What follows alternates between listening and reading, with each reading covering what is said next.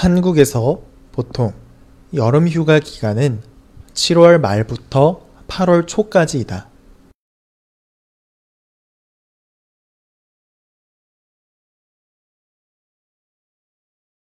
한국에서 보통 여름 휴가 기간은 7월 말부터 8월 초까지이다.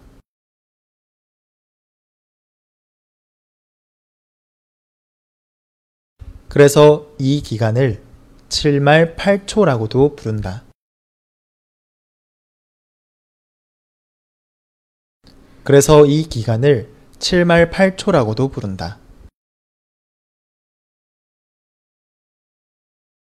올해에도 7말 8초에 여행을 떠나는 사람들이 많다.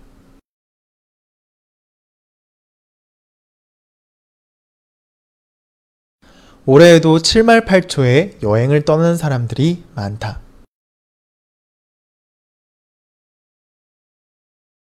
이 때문에 고속도로와 공항은 북새통이다.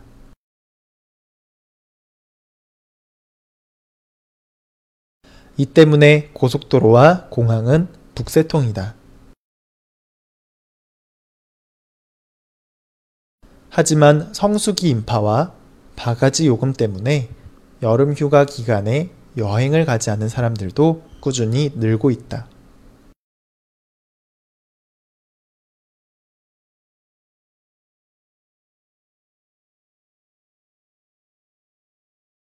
하지만 성수기 인파와 바가지 요금 때문에 여름 휴가 기간에 여행을 가지 않는 사람들도 꾸준히 늘고 있다.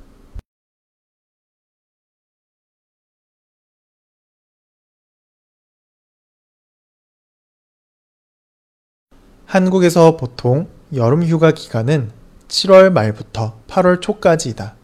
그래서 이 기간을 7말 8초라고도 부른다. 올해에도 7말 8초에 여행을 떠난 사람들이 많다. 이 때문에 고속도로와 공항은 북새통이다. 하지만 성수기 인파와 바가지 요금 때문에 여름 휴가 기간에 여행을 가지 않는 사람들도 꾸준히 늘고 있다.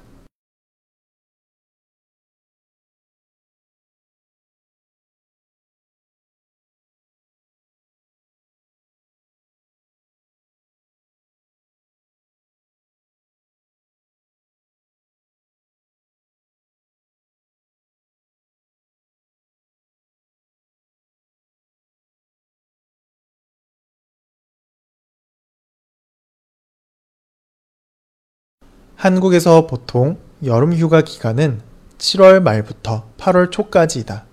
그래서 이 기간을 7말 8초라고도 부른다. 올해에도 7말 8초에 여행을 떠난 사람들이 많다. 이 때문에 고속도로와 공항은 북새통이다. 하지만 성수기 인파와 바가지 요금 때문에 여름 휴가 기간에 여행을 가지 않는 사람들도 꾸준히 늘고 있다.